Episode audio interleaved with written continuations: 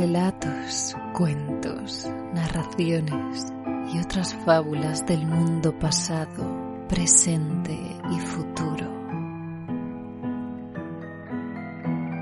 Espejo de Atropos.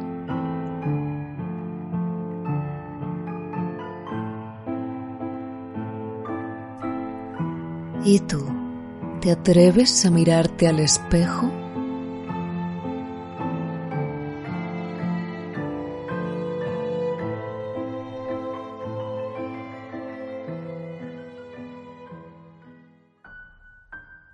Espectros por Bonda Neil McIntyre.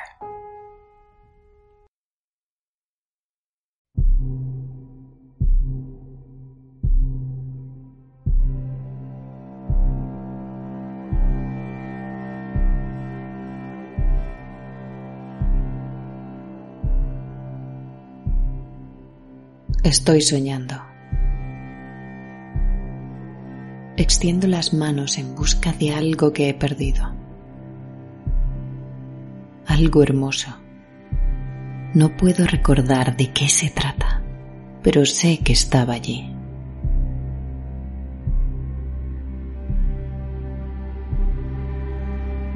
Los sonidos resuenan en el fondo. Mis manos son detenidas. Empujo la barrera.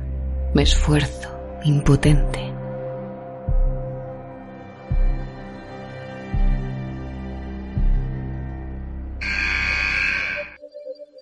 Abro los ojos a la oscuridad y recuerdo.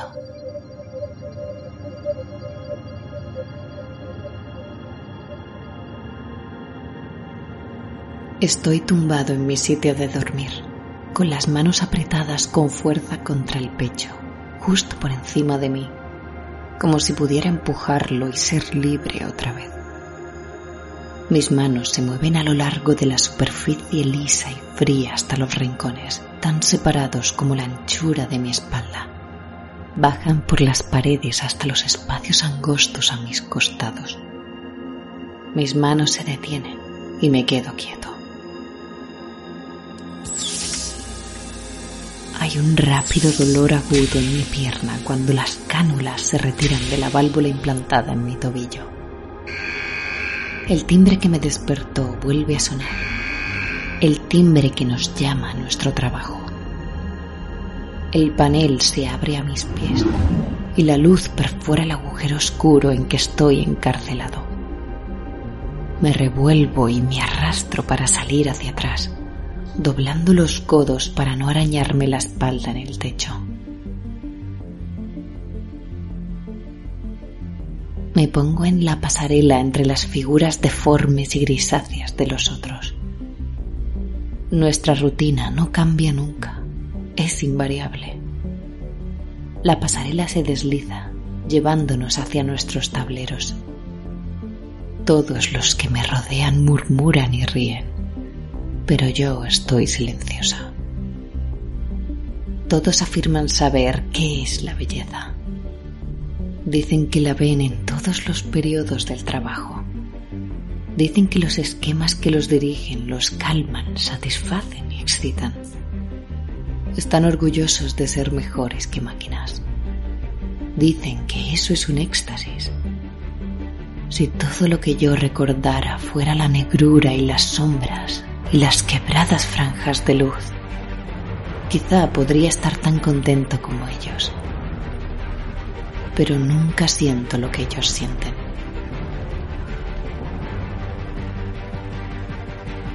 La pasarela se detiene.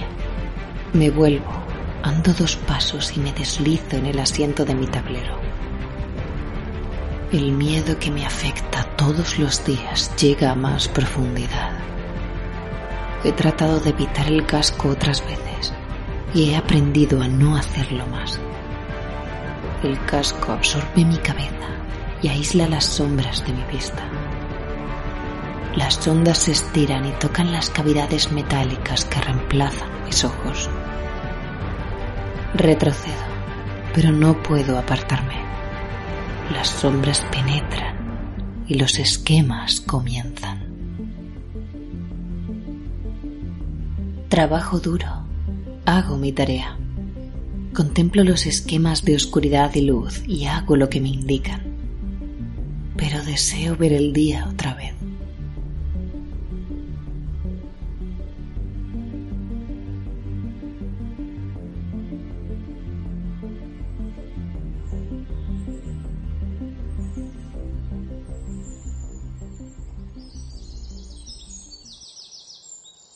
El cielo y los árboles es lo que más recuerdo.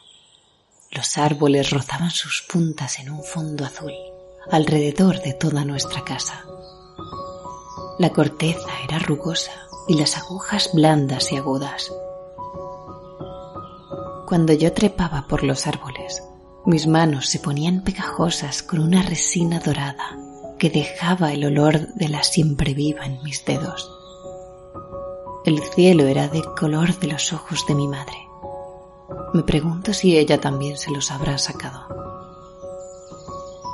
Solo una vez vi el final del cielo, cuando caminé hasta muy lejos y el bosque cesó. Yo era muy joven. Estuve al borde de un peñasco acompañado por el viento y el sol. Y vi que el cielo terminaba en una enturbiadora nube de color amarillo y castaño. Corrí hacia casa, llorando, con lágrimas reales de gusto salado en mi lengua. Lágrimas que se secaban y se ponían rígidas en mi cara. Mi madre me consoló. Dijo que la nube nunca se acercaría más. No volví a pasear en aquella dirección, ni cuando crecí no debía tener miedo.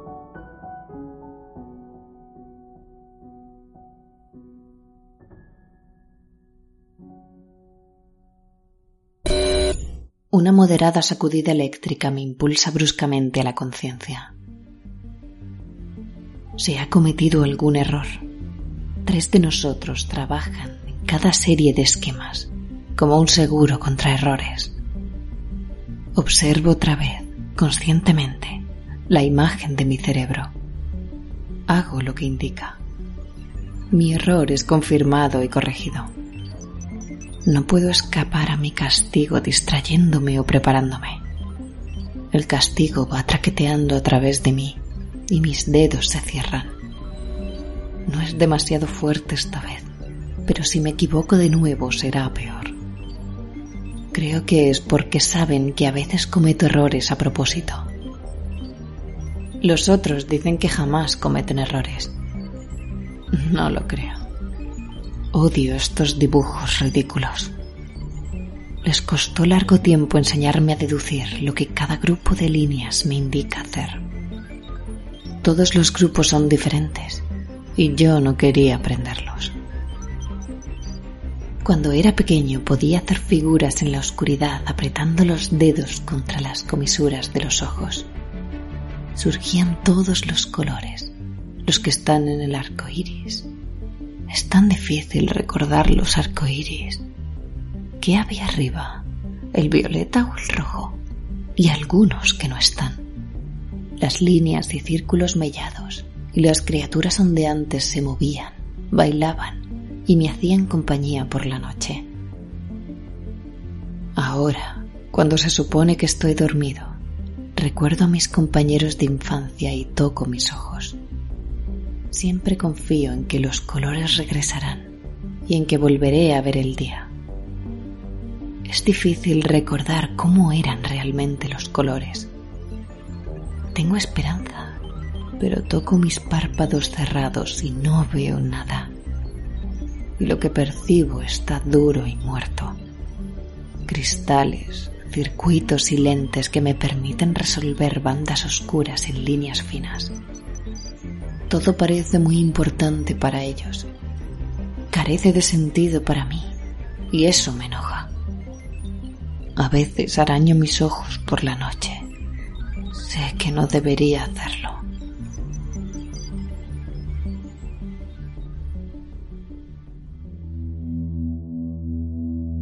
Un día, cuando volví a casa, oí voces.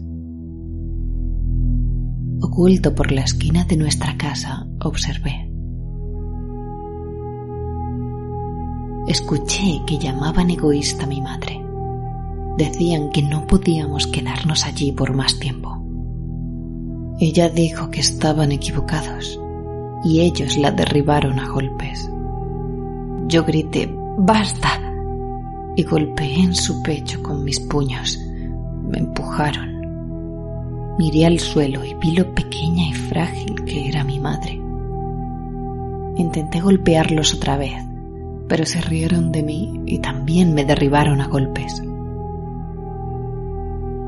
Y cuando desperté me encontraba aquí. Y el mundo era sombras grises.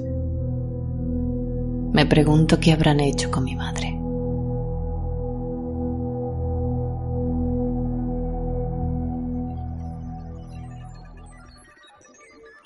Las bandas de azul y oscuridad se desvanecen. Me detengo. Si tratara de seguir trabajando sin información, sería castigado de nuevo. Es la hora del ejercicio. Quieren mantenernos saludables. Las piezas oculares se retiran de mis cuencas muertas y el casco se levanta de mi cabeza. El mundo se convierte en formas grisáceas, sin rasgos, informes. Así es peor que cuando trabajo, cuando los dibujos ampliados son nítidos y claros. Doy media vuelta en mi silla y me levanto. Dos pasos al frente. El suelo se mueve. La primera vez que se movió bajo mis pies me caí. Me lo habían advertido. Estaban vigilándome en mi primer día, así que me castigaron. Después de eso no me he vuelto a caer. El suelo nos lleva a todos hacia una gran sala, donde la palidez de las paredes está un poco agrisada por la distancia, y oigo ecos. Las formas grises de los otros se mueven a mi alrededor.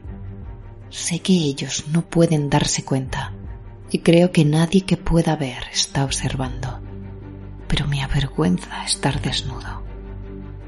Ponemos las manos sobre las barras metálicas y empujamos. Una y otra vez en derredor, hasta que sudamos y las corrientes de aire nos enfrían. Todos tenemos símbolos relucientes en la espalda, distintos para identificarnos. No siento diferencia alguna en mi piel, por lo que no sé cómo están hechos los símbolos. Empujo y doy vueltas y más vueltas, Cerca de mí no hay ningún símbolo que reconozca. Oigo conversaciones activas, pero todas son sobre el éxtasis de las luces y quién tenía el esquema más anormal. Mi sudor me produce un hormigueo y quiero rascarme. Finalmente las barras aminoran la velocidad y se detienen. Las sombras parecen dar vueltas a mi alrededor. Casi caigo. La presión de los otros me fuerza a mantener el equilibrio. Caminamos de nuevo hacia el pasillo móvil. Me siento desorientado y mareado. Apretamos los párpados para cerrarlos y el agua cae a chorros sobre nosotros, eliminando el sudor. El agua siempre está demasiado caliente. El aire nos seca. A veces también el aire es demasiado frío y en realidad no nos quedamos nada secos.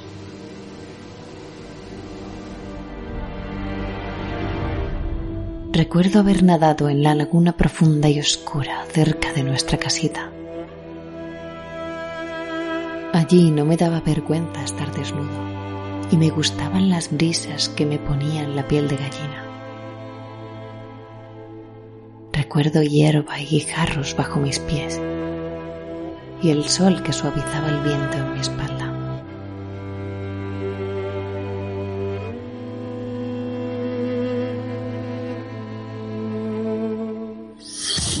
El casco baja y abraza mi cabeza hasta inmovilizarla.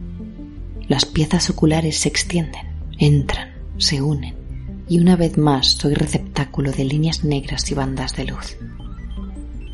Ya no tengo que pensar atentamente en lo que hago pienso en más tarde, cuando pueda tumbarme y descansar. No habrá esquemas y sombras en un fondo de negrura donde debería estar mi visión. pienso en los incorpóreos y multicolores compañeros de mi infancia. Estoy solo. Pienso en otra forma de tocar mis párpados, una forma que nunca he probado, y así mis amigos nocturnos tal vez vuelvan. Me digo que me desilusionaré, pero no lo creo. Creo que dará resultado. Deseo cerrar los ojos ahora y probar, pero mis ojos no pueden cerrarse aquí. Y si saco las manos de los controles volveré a ser castigado. Ahora trabajo con expectación y ansias, como si haciéndolo así el tiempo fuera a pasar más deprisa. Cometo un error. Me encojo a causa de la sacudida y mi boca es metálica. Mi mente no ha hecho caso de una línea oscura. No comprendo cómo he podido pasarla por alto. Pruebo otra vez. El castigo me sorprende y hiere. No sé qué cosa he hecho mal. La sacudida se repite. Mis acciones se vuelven casi caprichosas. Quizás sea error de ellos. Las piezas oculares se retiran bruscamente. Algo va mal. Los castigos absurdos me espantan. El casco me suelta. Me vuelvo, me levanto y doy dos pasos, porque sé que eso es lo que se supone que debo hacer. El suelo empieza a moverse. No oigo más que su deslizamiento. No veo nada más que la palidez uniforme de las paredes que pasan a mi lado. Aquí no hay ningún espectro, ninguna persona como yo. Líneas oscuras fulguran a mi alrededor, de un lado a otro, girando, cercándome. Sé qué ocurre. Algo va mal con las cosas que uso como ojos. Sé que me culparán. Me aterroriza que me quiten los últimos restos de mi vista. Pero ahora no lo pienso si sus ojos no funcionan, tendrán que devolverme mis auténticos ojos. El suelo se detiene. Estoy aturdido. Se abre una puerta y un espectro coge mi brazo y tira de mí hacia adentro. Cierro los párpados, fuerzo el rostro, mantengo los ojos fuertemente cerrados. Deseo recuperar mis ojos auténticos estos no funcionarán mucho más tiempo. No dejaré que los reparéis. Devolvedme mis ojos. Me dicen que abra los ojos. Casi sonrío. No puedo abrir algo que no tengo. Me lo repiten. Me abofetean. Levanto los brazos para proteger mi cara y me abofetean otra vez. Solo puedo expresarme con sollozos secos. Mis párpados se abren y las cosas opresoras que hay detrás de ellos llevan a mi cerebro las sombras y luces horribles. Me llevan a una mesa y me hacen tumbar. Ponen correas a mi alrededor para impedirme los movimientos y empiezan a sondear mis ojos. Esto hace daño dura largo rato y ni siquiera puedo ver sus sombras. Esto hace daño. Terminan, me desatan y me echan fuera. Los oigo reír mientras me tambaleo en dirección al suelo móvil. Es un sonido espantoso. Me duele la cabeza.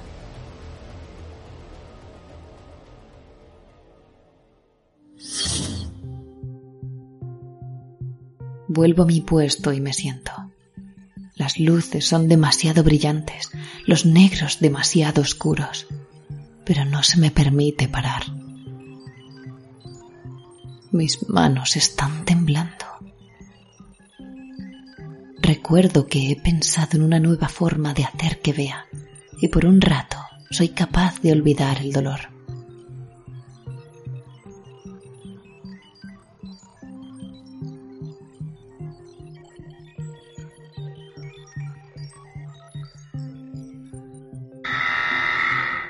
Mi turno termina por fin. El suelo nos devuelve a nuestros sitios de dormir. Me arrastro para entrar, agachado. Debo ajustar mis tobillos con las cánulas o el panel que hay a mis pies no se cerrará y seré castigado.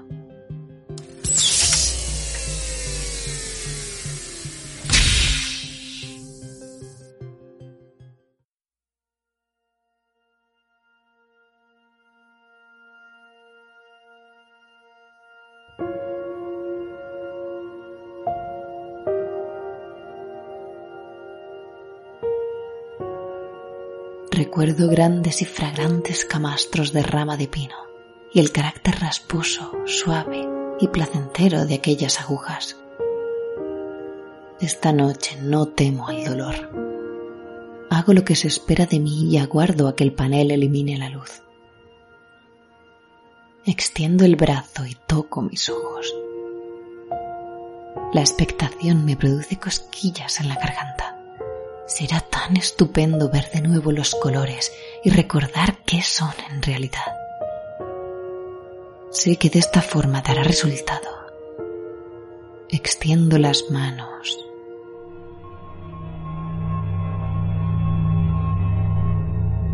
Mis manos se apartan bruscamente. No pueden castigarme aquí. No pueden. Este es mi sitio. Es mi tiempo. Extiendo las manos otra vez y la sacudida es más fuerte. Mis dedos se apartan violentamente de un moto reflejo y me duele la parte posterior de la cabeza por la presión de la cama. Mis manos ascienden con lentitud una vez más. La chispa es tan potente que relampaguea hasta mi cerebro. Cuelo a carne socarrada y mis dedos están derretidos me los llevo a los labios. Noto el gusto de la sangre. Sé que los dedos me dolerán mañana cuando deba usarlos en mi trabajo. Pero... Pero aunque no me dolieran, no podría tocarme los ojos. Los espectros no me dejarán. Si me dejaran tan solo tocármelos, sé que podría ver. Quiero llorar. Ojalá tuviera lágrimas.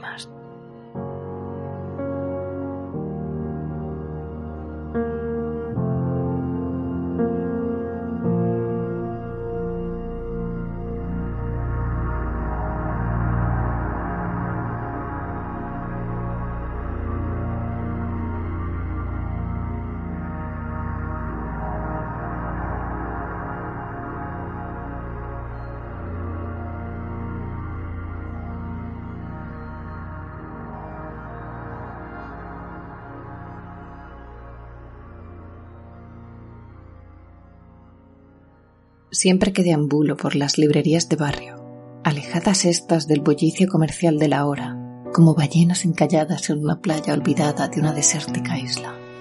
Paseo mis dedos sobre los cientos de tomos apilados en estanterías polvorientas. Obras que seguramente fueron olvidadas ya por la memoria de nuestros ojos. Ahora son nombres que resuenan en mi memoria, títulos que escuché en libros que leí de otras manos libros hablando de libros, libros hablando entre ellos, gritándose algunos, otros sollozando, otros riendo y cantando. Y es en esta cacofonía de voces a veces donde encuentras, donde yo encontré, en un callejón perdido de una ciudad cualquiera, una nota altiva y generosa, risueña, explosiva y única, que se escabulló entre los recovecos de mi conocimiento y se escondió fugaz porque nunca antes había sabido nada de ella, entre muchas otras, y fue gracias a ella por lo que pude encontrar al resto. Cuando por fin la encontré, lo primero que vi fue su portada, con esa extraña sensación que uno siente cuando, sin haberse visto jamás, pareciera haber encontrado en ella una vieja amiga. Sin embargo, nunca había escuchado su nombre, pero sabía que había algo. Lo sabían mis huesos. Lo sabía mi sangre. Cuando leí su nombre, también asintió mi alma. Bonda Neil McIntyre, Torrente de Fuego y otros relatos, decía el título. A veces ocurre que todos hablan de algo y una por diversos motivos se encuentra al margen, en otro momento o en otro lugar. Ese ruido que hay alrededor de la literatura en general nos hace muchas veces ciegos y sordos ante la realidad literaria de tantas y tantas obras y escritoras. Siempre ha sido así. No quiero justamente desvelar mucho de la vida de esta gran autora, porque me gustaría que, como yo, la descubrierais en sus relatos en su vida cargada de visión, de lucha y de algo que repite constantemente en sus escritos, el sacrificio. Este es un tiempo en el que nos ha tocado recordar, porque no debemos de olvidar jamás que el pasado está lleno de olvidos que rescatar. Siempre amé la arqueología, la historia, el arte. Siempre me ha apasionado traer de vuelta las almas de aquellos que languidecen en el olvido, aunque otra vez más también llegué tarde murió en Washington el 1 de abril de 2019, con 71 años, de cáncer de páncreas. Fue la tercera mujer en la historia en ganar un premio Hugo, además de ser de las pocas personas que ganara a la vez el Hugo, el Nebula y el Locus en el mismo año. Proeza solo reservada a autores como Ace Clark, Ursula K. Le Guin, Isaac Asimov, Joe Haldeman, Orson Scott Card, Frederick Paul o Connie Willis, entre otros. Es este nuestro pequeño homenaje a las sombras y espectros, un homenaje cargado de la luz de sus palabras, que nos acompañarán y que tendréis resonando en vuestras cabezas. Y quién sabe, quizá queráis saber más de esta gran mujer y escritora. Pero eso sí, solo si os devora la serpiente. Ya sabéis que para cualquier comentario, sugerencia, improperio, desafío o amenaza de muerte, por favor, no duden en ponerse en contacto con nosotros a través del espejo de Twitter, arroba espejoatropos, enviar un mail a espejodeatropos.gmail.com o bien dejar un comentario aquí en iVoox. Y por cierto, nos vemos la noche de Samhain en Halloween, en el episodio especial del podcast La Posada del Cuervo, donde el posadero Adrián nos ha reunido más de 20 podcasts para narrar una historia escalofriante. No os la perdáis. Un saludo de quien les habla, Victoria Jiménez.